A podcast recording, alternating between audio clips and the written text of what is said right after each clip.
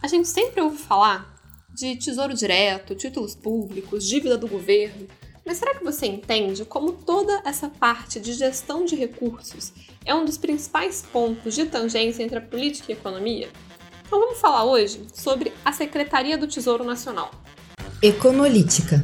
Como a política impacta na economia e vice-versa. Com Lorena Laudares.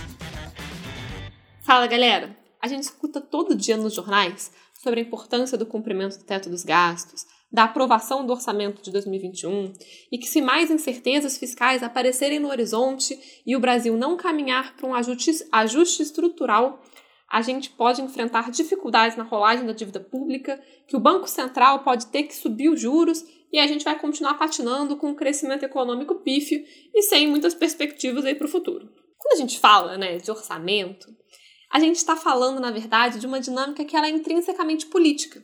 Porque o executivo, né, que apresenta a lei de diretrizes orçamentárias, que é a LDO, que estabelece ali né, quais serão as metas e as prioridades para o ano seguinte. E aí depois, em agosto, vem o projeto de lei orçamentária anual, na qual também o executivo envia para o Congresso quais são as receitas estimadas e as despesas, né? E ele fixa também na, no projeto de lei orçamentária as despesas do governo federal. E aqui acho que é importante a gente enfatizar essa diferença, tá? Que o governo ele só tem autorização para realizar as despesas que estão contidas na lei orçamentária anual, mas as receitas elas são estimadas, né? Porque a arrecadação ela pode variar ali ao longo do ano dependendo de diversos fatores. Então, uma vez que o executivo né, ele entrega esses dois projetos aí para o legislativo, cabe ao Congresso Nacional avaliar e fazer ali os ajustes nessas propostas e aí sim né, é, aprovar essas leis, né, que se tornam então as leis de diretrizes orçamentárias e as lei, a lei orçamentária anual. Na outra ponta, né, quando a gente fala em juros, a gente está se referindo né, à política monetária que é executada ali pelo Banco Central, que define o custo da dívida pública. Então, quando Paulo Guedes fala né, que ele economizou aí 200 bilhões em redução de juros, ele quer dizer que é, serão necessários menos receitas para o governo para pagamento de serviço dessa dívida. O governo, né, quando ele se financia, ele precisa pagar seus credores, né, que somos nós aqui quando a gente compra ali o Tesouro Selic para reserva de emergência qualquer outro título público, né. A gente sabe, né, que o custo da dívida pública, ela tem a ver com a capacidade de pagamento do emissor. E a gente vai pedir mais juros se a gente vê que tem mais risco desse emissor não te pagar. Então esse é o ponto de tangência entre o orçamento e o Banco Central. Porque se a gente começa a gastar mais do que a gente arrecada de forma sistemática, a percepção geral assim do mercado, dos investidores, é de que o governo ele está tendo dificuldades e que ele pode te dar um calote ali em algum momento futuro. Então aqui também entra o terceiro personagem que ele é importantíssimo para essa dinâmica toda, que conecta todo mundo, que é o Tesouro Nacional.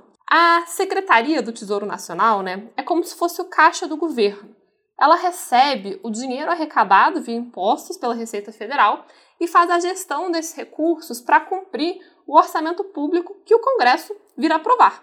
Essa secretaria né, é um órgão da Secretaria Especial da Fazenda que está subordinado ao Ministério da Economia. Então, o Tesouro, ele acompanha e controla os gastos para ele certificar ali, a qualidade desse empenho do dinheiro público. E essa responsabilidade né, faz com que o Tesouro ele leve sempre em consideração a sustentabilidade das contas públicas brasileiras. E essa é uma outra função né, do Tesouro Nacional, que é a gestão da contabilidade pública. Porque para você controlar, a gente precisa padronizar, né? E a gente também é, precisa ter estatísticas fiscais que sejam comparáveis para a gente conseguir fazer análise e tomar decisões de forma mais embasada. Então, o Tesouro ele também vai definir quais são as regras de como que esse dinheiro e o patrimônio público eles devem ser contabilizados ali pelos entes da federação, sejam, seja a União, os estados e também os municípios. Então, o Tesouro ele também é responsável pela administração dessa dívida pública federal. E esse ponto a gente vai focar aqui um pouquinho mais. É a dívida. Ela surge quando o governo gasta mais do que arrecada. Assim, quando os impostos e as demais receitas não são suficientes né, para cobrir as despesas do governo, ele emite títulos e coloca ali a venda ao mercado, gerando assim a dívida pública federal. Essa dívida ela é contraída pelo Tesouro Nacional para financiar o déficit orçamentário do governo. E aí nele também tem incluído o próprio refinanciamento da dívida, bem como ali a realização de operações com finalidades específicas que são ali definidas por lei, né, que são os, os créditos adicionais. Aqui, né, acho que é importante a gente lembrar da regra de ouro, que a gente até falou em alguns outros podcasts, né, que o governo não pode se endividar para pagamento das despesas correntes. Ou seja, só é permitida a emissão de dívida para cobrir despesas de capital, e a gente vai explicar isso um pouquinho mais para frente. Mas é nesse sentido, né, que o Tesouro ele assume um outro papel que também é muito importante, que é o de executor da política fiscal. Né? Se a gente tem o Banco Central como executor da política monetária, o executor da política fiscal vai ser o Tesouro.